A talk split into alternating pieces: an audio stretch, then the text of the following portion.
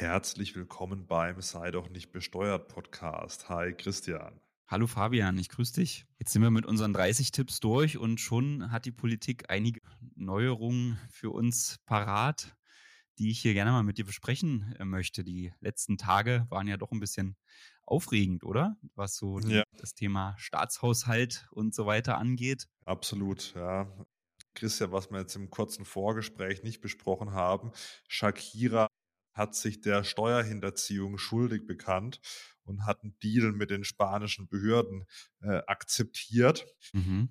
Die hätte eigentlich müssen eine Geldstrafe von 23,5 Millionen Euro zahlen und na, ihr hat eine Freiheitsstrafe von acht Jahren und zwei Monaten gedroht. Stattdessen hat sie jetzt nur 7,3 Millionen Euro zur Wiedergutmachung des Schadens überwiesen und noch eine weitere Zahlung von 432.000 Euro und eine Freiheitsstrafe zwar, aber von drei Jahren, die sie jedoch nicht antreten muss durch diese ja, Zahlung. Also das gab es auch noch Neues in der Steuerwelt, bevor wir wieder nach Deutschland kommen. Fabian, du bist echt der Meister im Prioritäten setzen, ja? Unserem Finanzminister, dem gehen hier irgendwie die Schweizperlen auf die Stirn, weil ihm die Milliarden im Haushalt fehlen. Und, und du sagst, okay, wir müssen erstmal über Shakira reden. ja, das bisschen, bisschen Entertainment muss in der Steuerwelt auch sein. Ja? Was, was hat die denn angestellt, weißt du das? Ja, ich glaube, dass sie mit ihrem Wohnsitz eigentlich in Spanien war, weil sie halt mehr als diese 182 Tage in Spanien bei ihrem Freund, ich bin jetzt nicht so in der Glamour-Welt drin, ich glaube, Piquet ist ihr Freund, der Fußballer. Fußballer, okay. Und der hat meines Wissens, also jetzt gefährliches Halbwissen, aber der hat auf jeden Fall in Spanien gespielt und sie ist ja eigentlich sogar, ich glaube, sie kommt aus Kolumbien und ist irgendwo aber auf den Bahamas oder so gemeldet aber sie war halt in der Realität halt in Spanien. Dann haben die spanischen Behörden halt gesagt, gut, du bist halt die unbeschränkte Steuerpflichtig, wenn du mehr als ein halbes Jahr da bist.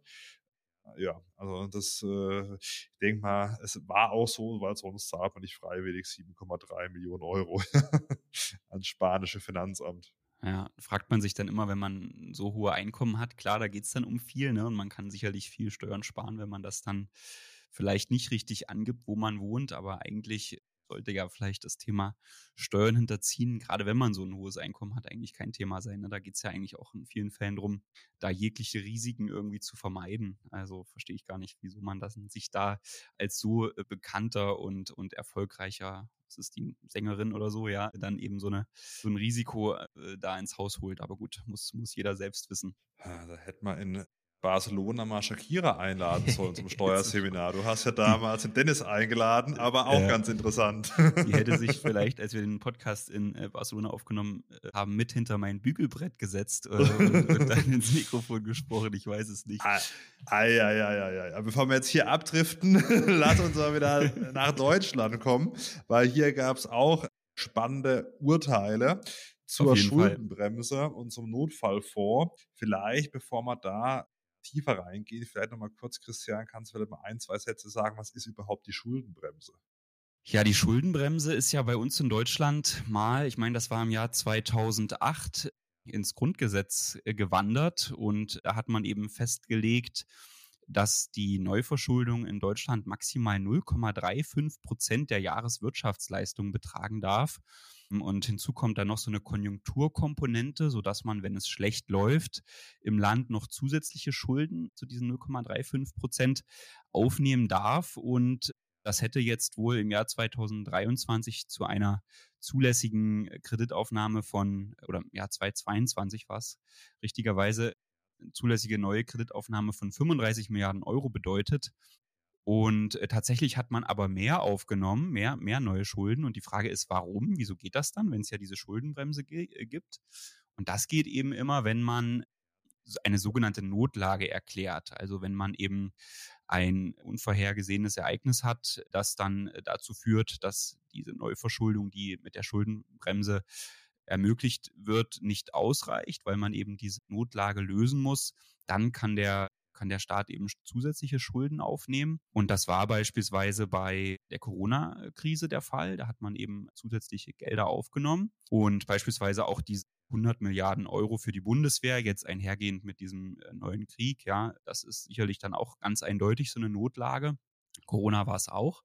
Und jetzt hat man aber Folgendes gemacht. Äh, jetzt hat man gesagt, okay, diese Corona-Gelder, da ist noch was übrig, so schlimm war die Krise nicht. Die nutzen wir jetzt auch mal für andere Dinge. Und, und konkret ging es da eben um äh, Klimaschutz und, und Wirtschaftsförderung. Und da, Fabian, hat jetzt das Bundesverfassungsgericht gesagt, mal Leute, so geht's aber nicht. Das ist so nicht gedacht. Ja, absolut. Also das war schon eine Klatsche. Ich meine, das erste Urteil vom Bundesverfassungsgericht zu der Schuldenbremse überhaupt. Es hat einige Jahre, über ein Jahrzehnt gedauert, bis da ein Urteil kam, überhaupt mal. Und jetzt hat man eben diese Corona-Zahlung da abgewatscht, dass man nicht das irgendwie zweckentfremden kann und ja, dann irgendwie Corona-Gelder in ein Klima- und, und Transformationsfonds da irgendwie steckt. Und das ist schon sehr kreative Buchführung gewesen. Wenn man, sich, wenn man sagt, okay, man verschuldet sich nicht neu und macht dann sowas. Also, das war schon kreativ, würde ich mal sagen. Ja, passt ja eigentlich nicht so sehr zu unserem Finanzminister, der sich ja so das Thema Schuldenbremse und, und guter Haushalt auf die Fahnen geschrieben hat. Aber wenn man das so richtig raushört, war das wohl mit die Bedingung, dass die Koalition dann eben funktionieren konnte, dass er da eben mitgemacht hat. Es geht jetzt wohl um, um 60 Milliarden Euro, die jetzt nicht ausgegeben werden können, so wie geplant. Da können wir ja gleich mal drüber reden, ob das denn, ob das jetzt sehr schlimm ist. Aber ich, ich würde vielleicht vorher mit dir nochmal besprechen wollen, ob denn überhaupt Schulden was Gutes sind oder was Schlechtes. Wie, wie, wie stehst du dazu? Bist du, bist du hoch verschuldet? nee, ich hoffe, ich hoffe nicht. ja, also ich glaube, man kann das nicht so pauschal beantworten, ob Schulden jetzt was Gutes oder was Schlechtes sind. Hm, wenn man jetzt beispielsweise Immobilien kauft zur Vermietung, dann sind Schulden aus meiner Sicht was Gutes, Warum? Man kann dann äh, eben einen Gegenwert kaufen wie eine Immobilie, kann die Immobilie vermieten und die Mieter, ähm, das bei dem jetzigen Zinsniveau wird es immer schwerer, aber in der Theorie ist es möglich, dass der Mieter, die Mieterin dann ja, den Kredit ablöst. Dann hat man eben nach 30 Jahren im Idealfall dann abbezahltes Haus und ja, die Schulden dann wieder getilgt. Da muss man natürlich immer so ein bisschen auf den Einzelfall schauen, aber da kann man natürlich mit relativ wenig Eigenkapital eine relativ große Rendite erzielen. Wenn man jetzt nehmen wir an, man kauft sich irgendwie eine Wohnung für 500.000 Euro, steckt irgendwie 50.000 Euro Eigenkapital rein, dann kann man eben eine relativ gute Rendite erzielen mit relativ wenig Eigenkapital. Also man leveraged praktisch dann sein Kapital und hat dann einen sogenannten Leverage-Effekt, also setzt durch die Kreditaufnahme dann praktisch eine eine höhere Eigenkapitalrendite am Ende dann um und das ist eigentlich was, was Gutes. Jetzt Konsumschulden ist aus meiner Sicht der Tod überhaupt, ja, weil ja, das ist ja meistens dann für was, was nicht werthaltig ist. Also für, für Konsumartikel, die eher im Wert verlieren. Und das ist halt so ein Teufelskreis. Und die Zinsen für Konsumschulden, das ist ja meist im Gegensatz zu einem Immobilienkredit, ja unbesichert und sind relativ hoch. Das ist keine Seltenheit, dass die bei 10 Prozent sind. Und das ist natürlich eine, eine Katastrophe. Jetzt hier sprechen wir ja über Staatsschulden. Da ist eigentlich Deutschland, es gibt immer wieder die, ja, die Meinung, dass Deutschland die Schuldenbremse aushebeln sollte. Haben wir ja auch einen ganz interessanten Blickwinkel dann vom Herr Stelter, der bei uns im Podcast schon war, gehabt. Ja, also Deutschland ist jetzt nicht so riesig verschuldet im Vergleich zu anderen Ländern, aber man muss natürlich schon sehen, dass Schulden, das ist natürlich auch wieder das Argument, dann dazu führen, ähm, dass es dann eine höhere Inflation gibt, dass die Preise weggaloppieren.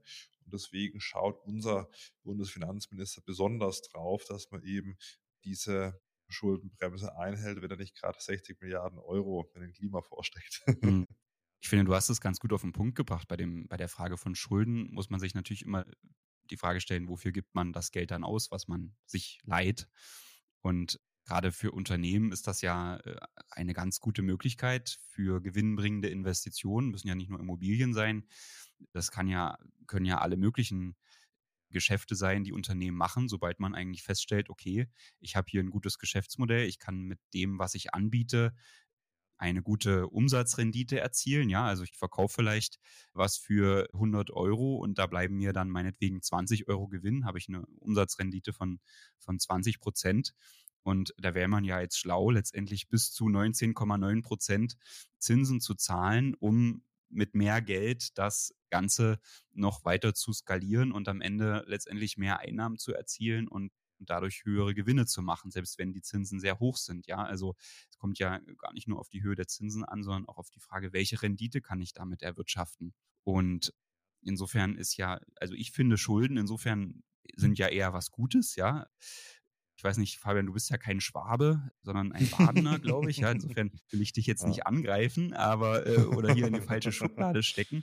Aber so dieses Schwäbische, ne, immer nur äh, sozusagen sparen und kein Geld leihen, das ist ja eigentlich, ja, eigentlich fast ein bisschen dumm, ne? Also wenn man ein, ein Unternehmen hat und weiß, was man oder getestet hat, einen guten Businessplan hat, weiß, dass man mit dem, mit der Leistung, die man anbietet, gute Renditen erzielen kann, dann ist es eigentlich blöd, sich kein Geld zu leihen, um das dann im großen Stil zu machen. Und die Frage ist halt, was bedeutet das für den Staat? Ne? Du hast es dann treffend gesagt, aber man muss halt aufpassen beim Konsumieren. und das kann man ja auch ganz gut auf den Staat übertragen, weil man natürlich da aufpassen muss, dass die Politiker, die sind ja jetzt da vielleicht nicht so bewandert wie die Unternehmer und scheiden sich vielleicht dafür, das Geld nur für gute Investitionen auszuwählen, sondern eben auch sehr viel für Konsum.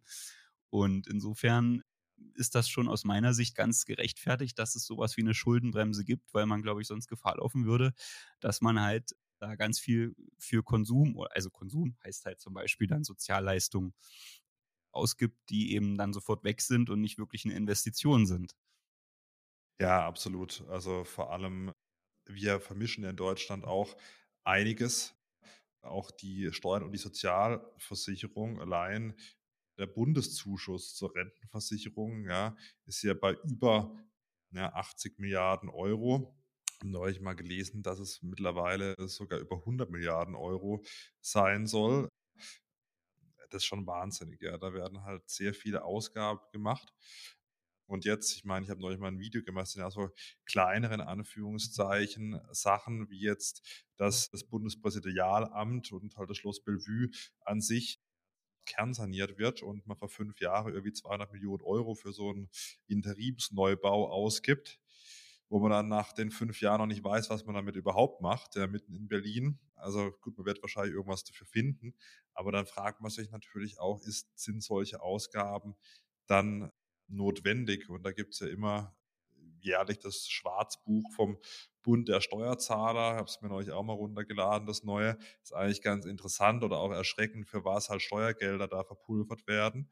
Und ja, also wir nehmen ja knapp eine Billion, also knapp 100 Milliarden Euro Steuern in Deutschland pro Jahr ein. Und das sollte man ja eigentlich meinen, man kommt damit aus. Aber es ist leider nicht so. Ja. Interessant ist ja zum Beispiel, jetzt wo diese 60 Milliarden fehlen, wird natürlich auch darüber diskutiert, okay, Mist, wo sparen wir das denn jetzt ein? Ne?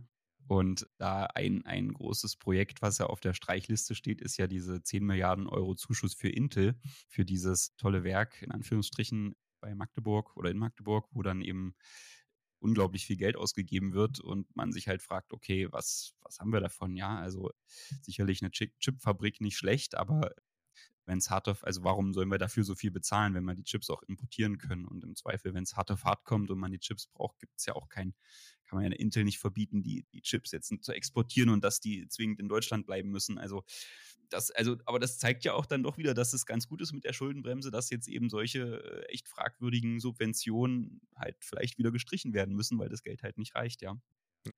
Man muss schon allgemein schauen. Ich habe heute noch ein Gespräch gehabt mit einem Verlag über ein neues Buch.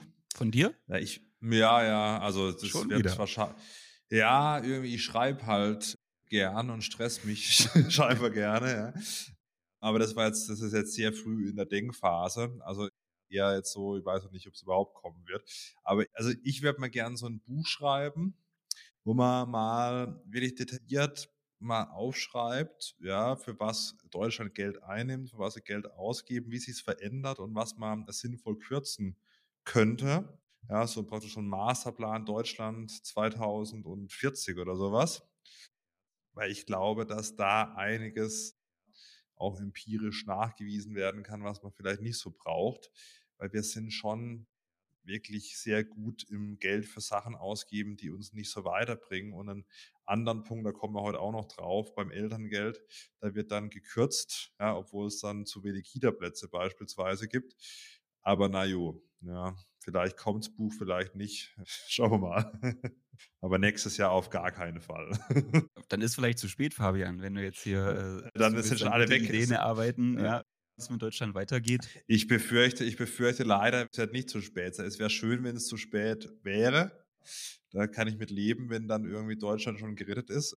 Das wäre schön. Ich glaube, ich glaube nicht, dass das so ein schnelles Verfallsdatum hat, das Buch. Ich glaube eher, dass es noch an Relevanz gewinnen wird dann. Aber ja, schauen wir mal, was kommt. Fabian, ich möchte aber trotzdem noch mal einen Gedanken loswerden. Wir haben jetzt gesagt, Deutschland ist ja gar nicht so hoch verschuldet. Ne? Ich könnte es jetzt hier noch mal sagen, ich habe es mal aufgeschrieben, dass äh, bei den Staaten misst man das ja immer im Verhältnis zum Bruttoinlandsprodukt, also zur Wirtschaftsleistung. Da liegt Deutschland bei 66 Prozent und das ist halt im weltweiten Vergleich echt niedrig. Italien hat zum Beispiel 143 Prozent äh, der, der Wirtschaftsleistung als Schuldenberg, ne? die USA 120 Prozent. Japan sogar 260 Prozent. Also da kann man schon sehen, wir stehen eigentlich echt gut da und kann man sich natürlich auch zu Recht die Frage stellen, wenn man jetzt auch dieses, diesen Leverage-Effekt wieder anspricht, ne, sind wir denn, warum sind wir eigentlich so, so blöd und investieren jetzt nicht? Wir sind ja also ne, alle Leute würden Deutschland gern Geld leihen. Die, die deutschen Staatsanleihen sind ja sehr nachgefragt, haben ganz niedrige Zinsen, also im Vergleich zu anderen äh, niedrige Zinsen, weil eben alle das als sichere Anlage betrachten. Warum nutzen wir das denn jetzt nicht aus und, und nehmen also mehr Geld auf, schmeißen die Schuldenbremse weg und investieren halt mal richtig? Ne? Die, die Frage könnte man sich ja schon stellen. Aber da wären wir eben an dem Punkt, dass man äh, da sicherlich äh, gute Investitionen braucht und man eben sagen kann, gut, das, also ich traue das dem Staat jetzt nicht so sehr zu. Äh, das, wie gesagt, sieht man ja auch an den Dingen, die da jetzt rausgeworfen wurden. Gut, ich glaube, so gerade wirtschaftsmäßig habe ich auch gelesen, gibt es natürlich so diese Chemieindustrie oder Stahlindustrie, die da eigentlich mit hohen äh, Subventionen gerechnet hat, um dann zum Beispiel klimaneutralen Stahl herzustellen und so. Das ist natürlich vielleicht schon, wäre schon schlau gewesen da oder ist schlau, das vielleicht zu begünstigen. Ich weiß es nicht, aber da ist natürlich auch die Frage, warum kann das nicht der Kapitalmarkt machen und man, man mit CO2-Preisen ran? Also keine Ahnung, das ist nicht mein Spezialgebiet, aber ich frage mich halt schon, könnten wir nicht mehr mit dem Geld machen? Äh, und ja, kann man, kann man ja mal überlegen. Und es gibt aus meiner Sicht noch ein, noch ein zweites Thema. Das betrifft ja die EU mit unseren geringen, mit unserer geringen Verschuldung bürgen wir ja jetzt mehr oder weniger auch für die anderen EU-Staaten, einerseits über diese Verbindung durch die EZB. Und dann gibt es ja da auch die sogenannte Transferunion, die ja viele wollen, dass man also sagt, okay, man nimmt halt als EU gemeinschaftlich Schulden auf und dann bürgt man da halt auch gemeinschaftlich für. Und da gibt es ja schon aus dem Jahr, ich meine 2020 ist das auch, schon so eine Art ja, Beschluss der EU-Kommission, dass man halt gemeinschaftlich als EU Mittel am Kapitalmarkt aufnimmt, wo dann natürlich auch Deutschland für bürgt und äh, das dann eben ausgibt. Das ist dieser Next Generation EU, e ja, so, so ein Fonds dann halt, ne, wo dann verschiedene Länder das Geld rauskriegen, um da äh, Maßnahmen zu finanzieren, dort in den Ländern. Und ähm, wenn man sich das halt jetzt mal anschaut, dass eigentlich das ja, die, dass die Reise ja dahin geht, dass man ja letztendlich EU-weit dann auch gemeinschaftlich füreinander bürgt dann stellt man sich ja die Frage, ob man hier in Deutschland nicht, nicht blöd ist, wenn man so sparsam ist und am Ende als, ich überspitze jetzt mal, ne, aber als eines, als einziges EU-Land mit einer guten Bonität herhält, damit sich alle gemeinschaftlich weiter verschulden können, ob das halt so schlau ist. Ne? Also vielleicht ist es insofern auch dumm, diese Schuldenbremse aufrecht zu erhalten, solange wir das mit der EU nicht besser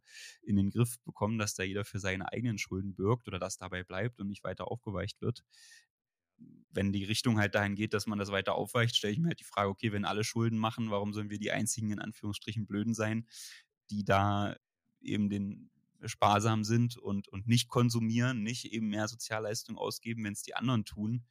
Am Ende, ja, bezahlen halt für die anderen mit, ne? Das ist dann halt auch aus meiner Sicht fraglich, ob das dann so, so der, der beste Kurs ist. Also vielleicht, das wäre ein echtes Argument gegen die Schuldenbremse, ja. Ja, das ist ein berechtigtes Argument. Kann man sich gerne mal unseren Podcast Folge 47 mit Dr. Stelter anhören.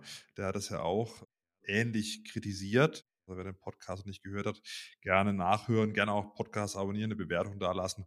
Freut uns natürlich. Es gab aber außer diesen 60 Milliarden noch was Spannendes diese Woche. Also es gab diese Woche eigentlich relativ oder jetzt vergangene Woche relativ viel Neues Spannendes. Und zwar, es wird jetzt doch nicht so sein, dass zum 01.01.2024 schon die Einkommensobergrenze fürs Elterngeld auf 150.000 Euro zu versteuerndes Einkommen für Paare sinkt. Das wird erstmal nicht kommen. Erst im April 2024 wird es sinken, dann auf 200.000 Euro zu versteuerndes Einkommen und dann April 2025, also ein Jahr später, soll dann die Grenze für Paare auf 175.000 Euro runtergehen. Also eine ja, weniger starke Senkung als dass man sie erwartet hätte. Nichtsdestotrotz ist natürlich schon, weil die Gehälter entwickeln sich natürlich auch nach oben. Dann April 2025 175.000 Euro zusammen zu versteuerndes Einkommen ist dann nicht mehr so viel, aber es war jetzt zumindest ja, weniger als man gedacht hätte.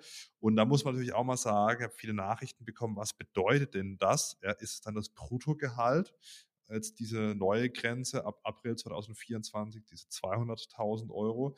Und das ist nicht das Bruttogehalt. Also man kann beispielsweise als Paar auch 220.000 Euro brutto gemeinsam verdienen, wenn man unter diese 200.000 Euro zu versteuerndes Einkommen kommt im jeweiligen Jahr, beziehungsweise fürs Vorjahr gerechnet, dann kann man weiterhin Elterngeld bekommen. Und wie kommt man dahin? Wie kommt man dann, wenn man 22 ja. hat? Wie kommt man dann runter? ja, ich glaube, da in dem, in dem, in der Sphäre bist du relativ schnell drunter. Also beispielsweise durch deine äh, Kranken- und Pflegeversicherungsbeiträge und alles, was du sonst noch so absetzen kannst, da bist du relativ schnell dann unter der Grenze in dem Beispiel. Unser Lieblingsinstrument, die Photovoltaikanlage, haben wir ja schon angesprochen, wenn wir mal richtig das wegcutten, möchte, Investitionsabzugsbetrag beispielsweise bilden, also irgendwas machen, was eben das zu versteuernde Einkommen drückt, weil das ist auch ganz wichtig zu verstehen. Die treuen Podcast-Hörer wissen es, aber ich sage es trotzdem nochmal gerne, es kommt am Ende nicht drauf an, was oben reinfließt an Geld, sondern was unten als zu versteuerndes Einkommen nach Abzug der Kosten etc. übrig bleibt und das wird dann versteuert. Und da gibt es natürlich verschiedenste Möglichkeiten, wie man das drücken kann. Man muss es jetzt Gott sei Dank nicht so drücken, wie es noch geplant war. Und auch für Geburten, sagen wir, zwischen dem 01.01.2024 und dem 1. April 2024, da kann man weiterhin entspannt sein, denn da gilt noch diese alte Einkommensobergrenze von 300.000 Euro für Paare. Tja, ist halt die Frage, ne? Am Ende zahlt man das ja dann doch irgendwie mit. Also alle Steuerzahler zahlen ja diese Subvention mit. Ich habe auch so eine Meinung gelesen, die äh, äh, da haben natürlich auch Leute gesagt, ja dann was regen die, sich die Reichen so auf? Am Ende bezahlen sie das ja mit ihren Steuern und äh, sie wären ja besser dran, wenn sich da einfach jeder selbst drum kümmern könnte und, und wenn die, also um Rücklagen zu bilden, um dann die Kinderbetreuungszeit zu überbrücken. Und dann müssten sie diese Subvention auch nicht ihr Leben lang über ihre Steuern bezahlen. Und könnten das selbst in die Hand nehmen. Ich glaube aber nur, weil man diese Grenze senkt, sinken ja die Steuern nicht. Ne? Also das, äh, diesen Zusammenhang gibt es ja leider nicht. Aber naja. Ja, es ist natürlich auch, es fehlen halt wirklich hunderttausende Kita-Plätze. Ne? Und da ist natürlich die Frage, da kann man natürlich auch mal wieder sagen, ja, jo, ist vielleicht kein schlechtes Instrument, um da die Lage nie noch dramatischer werden zu lassen. Und das ist ja in absoluten Zahlen ja auch, auch überschaubar, was da an Steuergeldern aufgewendet wird. Also ich sehe das nicht so als sinnvoll an, dass man diese Grenzen kappt, weil äh, gerade wenn man jetzt mal vordenkt, April 2025, 175.000 Euro, zwei Personen in der Großstadt, ja, das klingt erstmal sehr viel, aber ja, es ist jetzt nicht so, dass die sich gar keine Gedanken mehr über das Geld machen müssen. Ja.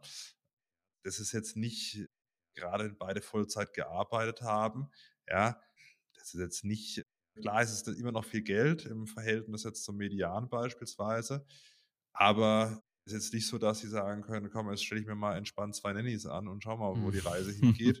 also, ja, mich würde wirklich auch mal interessieren, ob es da irgendwie statistische Zusammenhänge geben gibt, gibt sicherlich, aber wie groß die sind, dass es jetzt dann wirklich das ein oder andere Paar gibt, das sich wegen des Wegfalls des Elterngelds gegen ein Kind entscheidet oder gegen ein weiteres Kind oder so, ja. Das wird es sicherlich geben. Ich kann aber überhaupt nicht beurteilen, wie, wie viele Kinder das kosten wird. Hast du ein Gefühl dafür? Nee, das glaube ich, äh, da gibt es keine Untersuchung, aber ich kann eine Dame hat mir geschrieben per Instagram irgendwie, äh, ich will jetzt nicht den, den genauen Wortlaut, aber es war ganz lustig, da hat wie geschrieben so eine SCH, Punkt, Punkt, Punkt, ja, dann kriegen wir halt keine Kinder mehr. So, da habe ich ja. gedacht, okay, interessant, mir das als private Nachricht zu schicken. Also ich habe wirklich mit Elterngeldsenkung gar nichts am Hut. Ja. so, im Gegenteil, ich habe mich ja noch ein bisschen dafür eingesetzt beim, beim Finanzminister, habe gefragt, ob das halt wirklich sein muss. Kann man sich das, das, das Video und die Antwort von ihm da auf Instagram oder TikTok auch mal anschauen. Das war damals schon relativ klar, dass es gesenkt wird. Jetzt hat man sich noch so ein bisschen hm, ja, berappelt. Es war meines Wissens sogar sein Vorschlag auf 200.000 Euro runter. Okay. Jo. Aber jetzt ist ja noch eine Finesse mit reingekommen. Also das polarisiert ja doch schon stark, das Elterngeld. Nämlich, dass man äh, als Paar gemeinsam, es ist ja jetzt, oder ich, ich hole nochmal aus, es ist ja jetzt so, dass man ein Jahr Elterngeld bekommt und wenn der Partner auch Elternzeit nimmt, also klassischerweise ist ja die Frau und die nimmt zwölf Monate und äh, der Mann nimmt dann eben dazu auch noch zwei Monate Elterngeld und das geht dann. Ne? Also wenn beide Paare das Elterngeld beantragen, hat man statt zwölf Monaten eben 14 Monate Anspruch. Und äh, diese Möglichkeit wird jetzt eingegrenzt. Der Partner, der dann auch diese zwei Monate bisher nehmen konnte, der darf nur noch einen Monat nehmen. Ähm, und das Ziel ist, dass sich die Partner gleichzeitig ums Kind kümmern.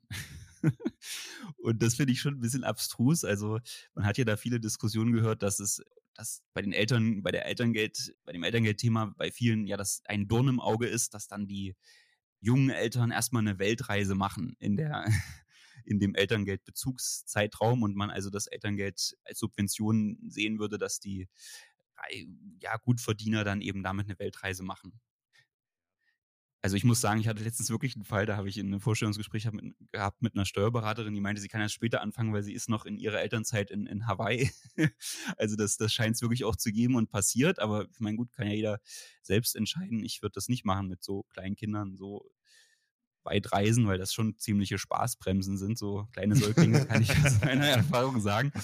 Aber, aber gut, jedenfalls geht es jetzt hier auch darum, dass die, dass man also den Vätern nicht zutraut, da jetzt gute Hausmänner zu sein während der Elterngeldzeit.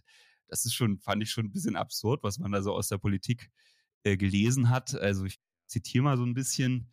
Man möchte also die Väter ermutigen, mindestens einen Partnermonat allein zu tragen. Man möchte erreichen, dass die Aufgabenverteilung von Paaren geändert wird.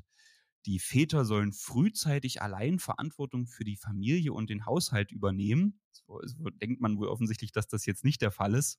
Und sie wollen Väter darin stärken, auch allein und nicht nur parallel zur Frau Elterngeld zu beziehen, um damit die Gleichberechtigung zu stärken. Also vielleicht nochmal vorweg, ne? ich habe das, glaube ich, vorhin ein bisschen falsch gesagt. Es ist halt so, dass man, dass der Vater nur noch den Monat bekommt, bekommen soll, wenn er das dann auch allein macht und nicht parallel mit der Frau, ne? damit er eben nicht auf Weltreise gehen kann und sich eben hier, das ist wohl das große Ziel, dass er dann auch lernt, der Vater, ja, dass er dann also lernt, wenn er ganz alleine verantwortlich ist, mehr Care-Arbeit zu übernehmen und dann eben mehr im Haushalt zu machen. Das, und das ginge eben nur, wenn er alleine zuständig ist und die Mutter eben wieder arbeiten geht. Also ich, ich bin ja auch jetzt Vater, ja, und habe da auch mitgeholfen. Gut, meine Frau ist nicht dabei, die, die da bestimmt noch was anderes zu, zu sagen, aber das finde ich schon befremdlich, oder? Also diese, diese Sichtweise und dieses, dieses dirigistische, was man da so an den Tag legt, wie man hier so in die Familien eingreifen will und, und diese, diese Minderschätzung den, den Vätern gegenüber, das finde ich schon arg, arg befremdlich, befremdlich ja, muss ich sagen. Es, es geht der, also es ist natürlich sicherlich richtig, dass man sich darüber Gedanken macht, dass Väter sich auch engagieren und dass Männer jetzt nicht in den klassischen Rollenbilder feststecken. Andererseits bin ich leider irgendwie mittlerweile der Meinung, ja, dass man irgendwie da in die falsche Richtung geht. Also es sollte halt Gleichberechtigung sein und in alle Richtungen. Also, ja. aber gut. So ist es. Gleichberechtigung, Christian, gutes Stichwort, GEZ-Gebühren. die, die, die sollen steigen. Die Elterngeld Grenze sinkt, die GEZ-Gebühren steigen, kommen in Deutschland. Auf, auf wie viel, weißt du es? 18,94 Euro soll es ab 2025 sein. Und jetzt äh, das hat wie viel? Oh, 18 Euro irgendwas.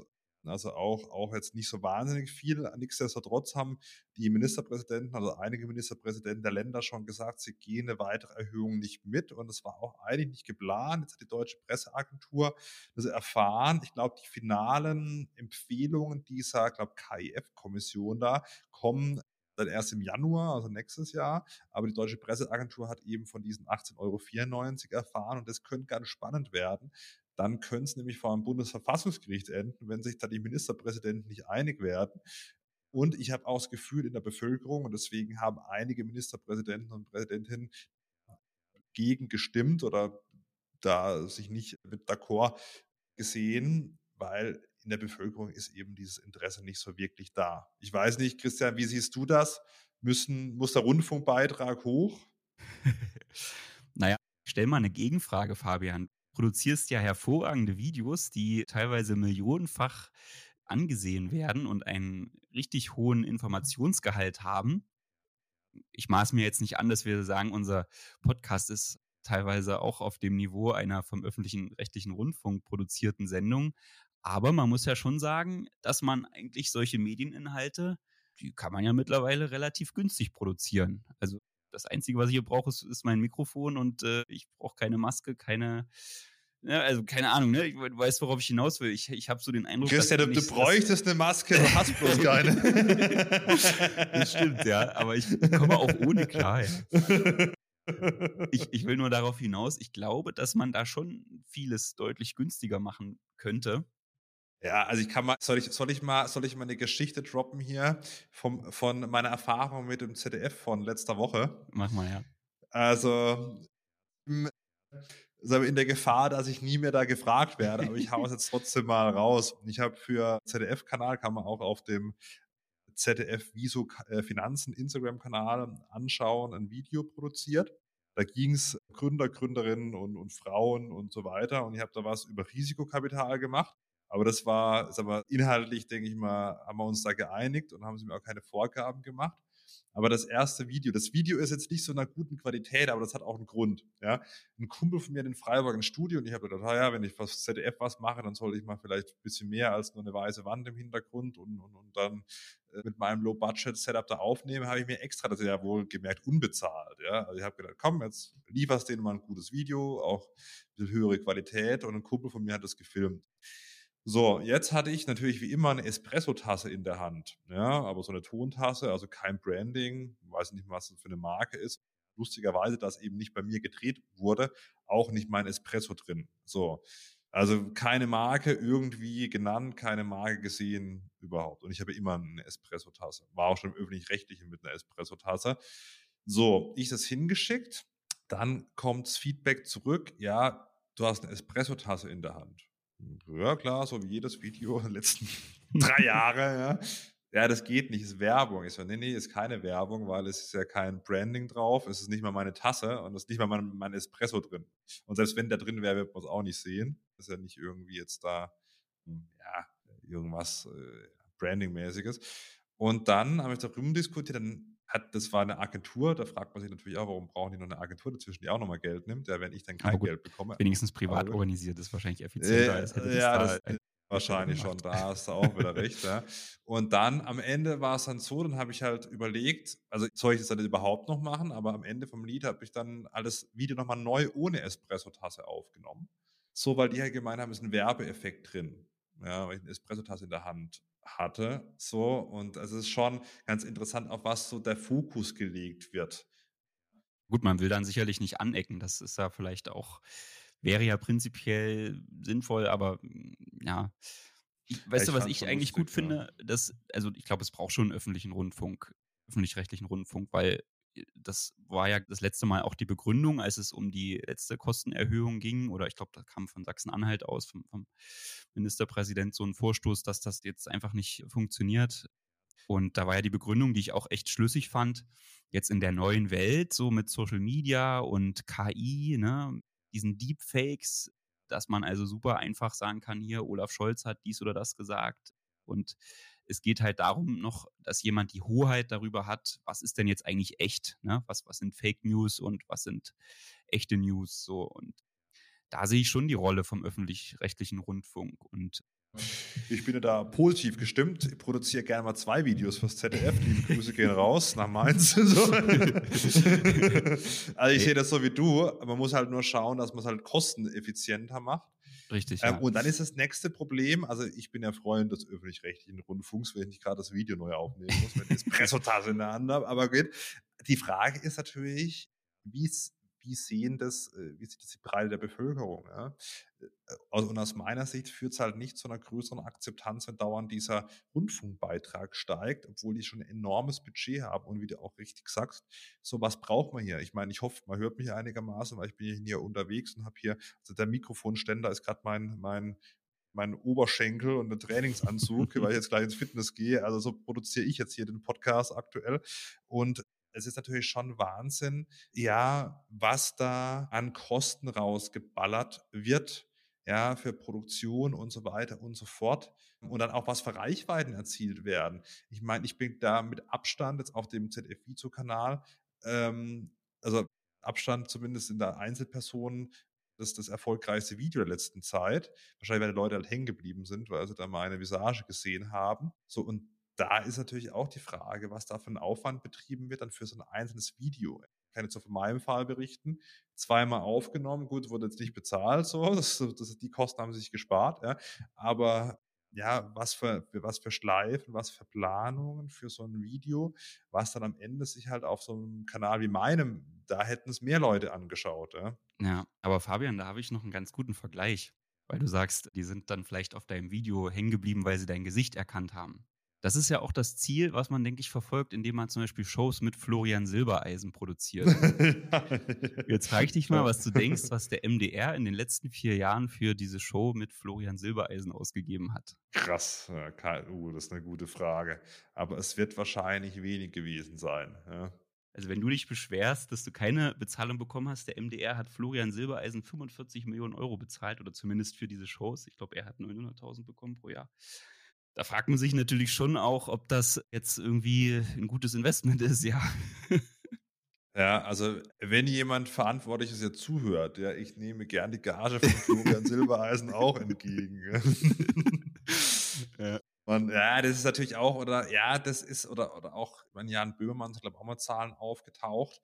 Das finde ich halt immer ganz lustig, dass man da immer so den Kapitalismus ein bisschen so kritisiert und dann aber sich selber die Taschen voll macht, ja, mit öffentlichen Geldern hm, schwierig, ja.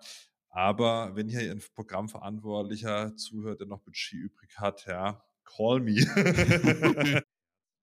Wobei ich muss sagen, also ich meine, ihr aus der Familie, meine Oma, die hat auch liebend gern diesen Florian Silberneisen geschaut. Ich glaube nicht, dass, dass jetzt die vielen Rentner-Fans dann zu dir überwandern. Da muss ich dich, glaube ich, enttäuschen. Aber ich glaube, die hätten den Silbereisen sich auch angeguckt, wenn der im Privatfernsehen gelaufen wäre. Was sagt er das nicht? Neulich kam ein Rentner zu mir auf der Straße. Ah, Herr Walter, ich habe hab Ihr Buch gekauft. also, okay.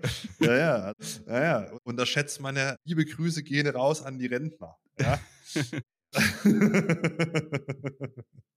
Eine, meine Oma hatte auch TikTok, ist 84. Ja. Das Lustige ist, sie hat sich, sie hat jetzt sie hat sich drei Jahre, nachdem sie den TikTok eingerichtet hat, jetzt Instagram-Kanal aufgemacht ja, und entdeckt jetzt die Instagram-Welt. Ist auch interessant, dass meine Oma jetzt mit 84 Instagram für sich neu entdeckt Das war doch bei Facebook so, als dann da die Eltern und Großeltern waren, hat die Plattform aufgehört, gut zu sein. Ne? Mal gucken, ob das jetzt bei Instagram auch so ist. Wer weiß, wer weiß. Flüchtet euch aus Instagram raus. Ja? so. Ach ja, ja, bisschen Spaß, bisschen Spaß muss sein. Ja, wo es weniger Spaß gibt, ist für die Gastronomen am 1. Januar weil da die Mehrwertsteuer auf Speisen in der Gastronomie von 7 auf 19 Prozent wieder hochgeht. Da haben wir die Folge 49 auch mit Kemal Üris gemacht, gerne nochmal nachhören.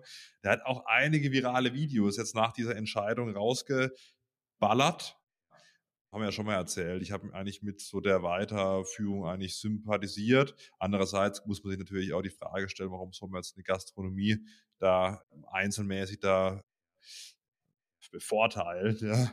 So, aber ja, es ist nun mal so, jetzt ab dem 01.01.2024 gilt wieder der Mehrwertsteuersatz von 19 Prozent im Restaurant. Der Huger hat ja Massensterben, eine Katastrophe und so weiter angekündigt. Ja, schauen wir mal, ob es jetzt so dramatisch wird. Aber Christian Lindner, habe ich vorhin gelesen, der schiebt jetzt schon den schwarzen Peter seinen Koalitionspartnern zu.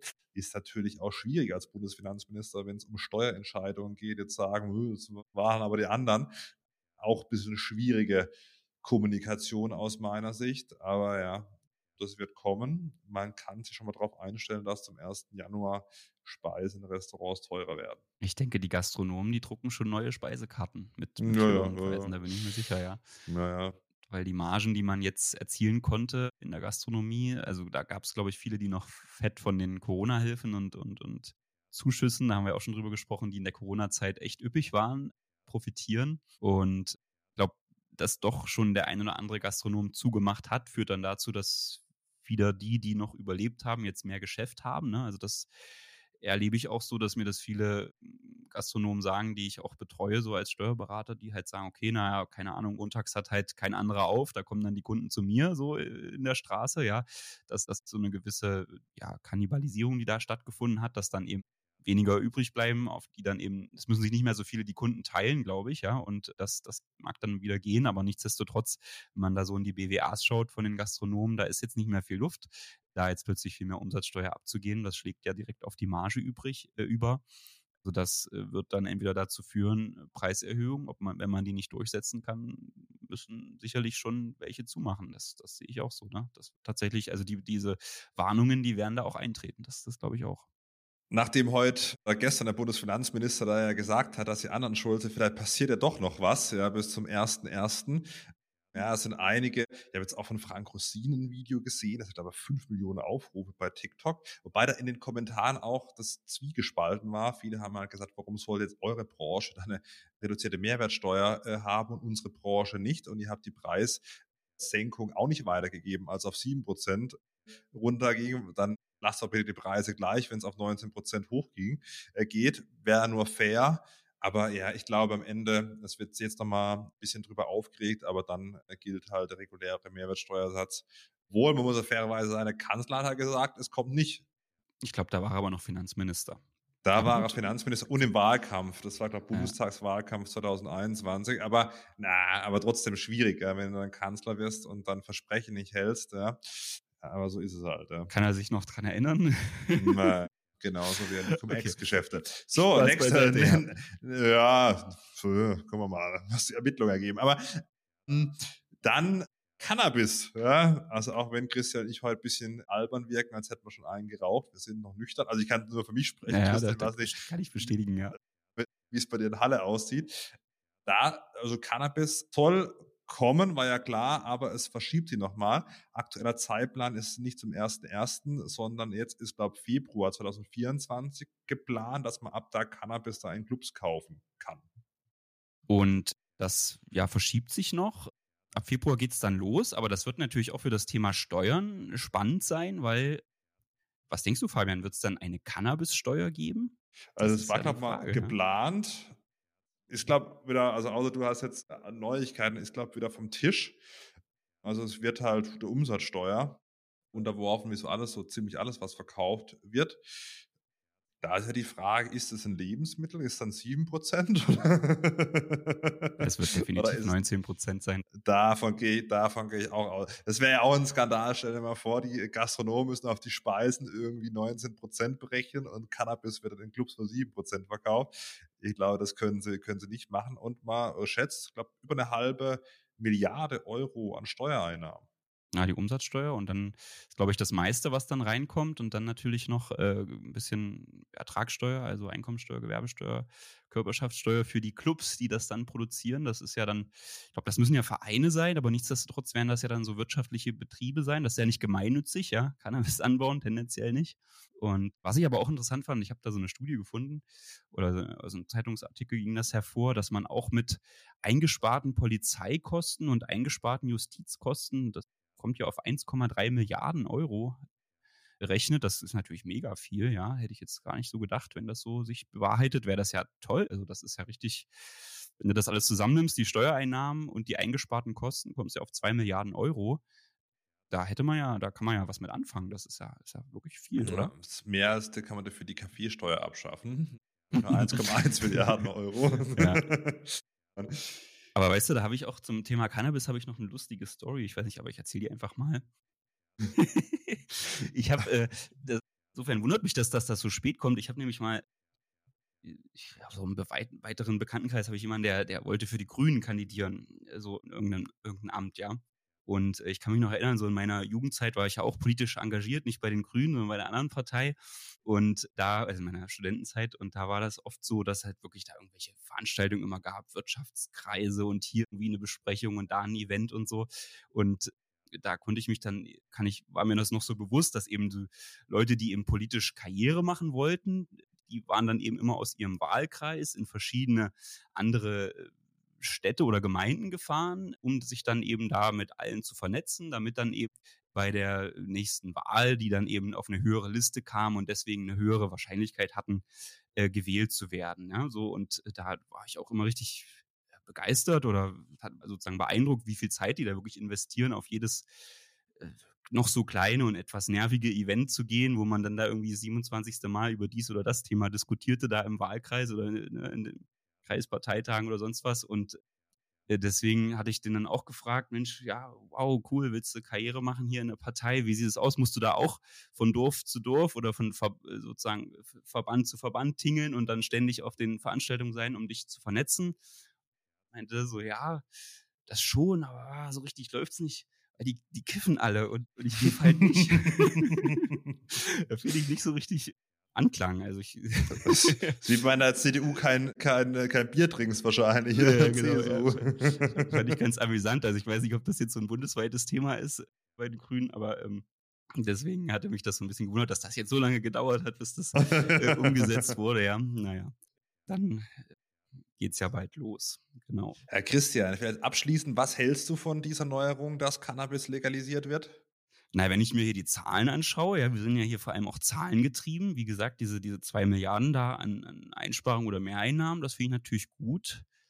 Und ich glaube, ich bin ja jetzt nicht so bewandert in dem Thema. Ich habe das ja letzte Folge erzählt, dass ich laut meiner Lebensversicherung Musterschüler bin, ja, dementsprechend nehme ich natürlich auch nicht so eine ja, Substanz kannst, kannst, mir. Kann, kannst natürlich nichts anderes sagen, dass du in der Jugend schon mal gekifft hast.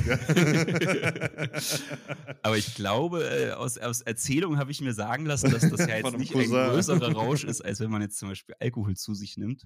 Und in dem Zusammenhang weiß ich jetzt nicht. Gut, das Thema Einstiegsdroge ist vielleicht so ein Problem, ne? dass man, wenn man jetzt das dann schon mit 16 an, am Schulhof dann zukünftig macht, passiert ja jetzt auch, aber dann vielleicht noch legal, äh, ob es dann eben leichter ist, zur nächsten Droge zu greifen. Hm, das, das kann ich nicht beurteilen, ja. Aber insofern bin ich da jetzt nicht ganz so kritisch und, und, und, und konservativ. Ich weiß nicht, wie, wie du es siehst. Ja, ich sehe das, sehe das ähnlich. Ich glaube, Alkohol ist für viele eine schlimmere Droge. Ne? Mit härteren, also wenn man es natürlich Übermaß konsumiert, mit härteren Folgen dann auch. Also von dem her, und ich glaube, am Ende, wer kiffen will, besorgt sich dann halt dann sonst auf dem Schwarzmarkt. Und da ist, glaube ich, dann, ich weiß nicht, ob das Argument, ich meine, das ist absolut nicht unser Spezialgebiet, aber ich glaube, dass auch Einstiegsdroge vielleicht gefährlicher ist, wenn man halt bei einem Dealer dann einkauft, der noch fünf andere Substanzen irgendwie im Angebot hat, als wenn man sich halt im Club kauft, irgendwie zu Tageszeiten auch hin kann, wo es hell ist und wo es halt weniger Cannabis gibt.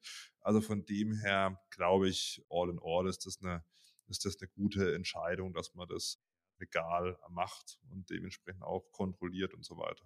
Also da hast du natürlich echt einen wichtigen Punkt, aber da ist ja auch schon wieder die Umsetzung so typisch deutsch. Hatten wir das letzte Mal auch mit deiner Hygiene, die dich kontrolliert hat. Und ich glaube, so ähnlich ist das so ein bisschen auch bei den Clubs. Ich glaube, die müssen ja dann, keine Ahnung, ich habe es nicht genau parat, aber so und so viele Kilometer von Schulen entfernt sein und, und eben von anderen Orten, was dann aber dazu führt, dass am Ende diese Clubs auch wieder in irgendwelchen Industriegebieten oder so sein werden, wo man dann wahrscheinlich schon so zwielichtig hinfahren muss, um sich da sein, seine Sache zu kaufen. Das insofern ist dann auch die Frage, ob dieser Effekt dann auch tatsächlich sich so Vielleicht wäre es gut gewesen, das in den Apotheken einfach frei verkäuflich zu machen. Die, die Apotheker sind Haben ja die Clubs keine, keine Lieferdienste wie die anderen Anbieter? Welchen Anbieter meinst du denn jetzt? Das lasse ich jetzt mal so stehen. Ja. Christian, Ja, war eine spaßige Folge. Definitiv. Dann wünsche ich dir jetzt viel Spaß im Fitnessstudio. Und ich möchte noch mal eine Sache klarstellen. Am Anfang haben wir über das Bügelbrett und Shakira gesprochen. Ich möchte nicht, dass die für mich bügelt. Das war einfach nur der Hintergrund, weil ich mit Fabian in Barcelona mal eine Folge am Bügelbrett aufgenommen habe. Ja, Deswegen ja. ist dieser Hinweis gefallen und das sollte jetzt. Da, da, ich, da ich dabei war, kann ich sagen, das entspricht der Wahrheit, da wir, nicht, da wir in einem Hotelzimmer aufgenommen haben und Christian zu geizig war, beim Firmenausflug mal eine richtige Suite zu holen, wo man auch richtig hinsitzen kann. ich bin halt sparsam, Fabian. Absolut ja. Oh, wunderbar. So, also das war heute mal eine sehr spaßige Folge, trotz ernsten Themen, aber darfst Lachen auch, auch nicht vergessen. Ja. So sieht's aus, ne? Dann viel Spaß noch. Bis nächste Woche. Tschüss. ciao, ciao.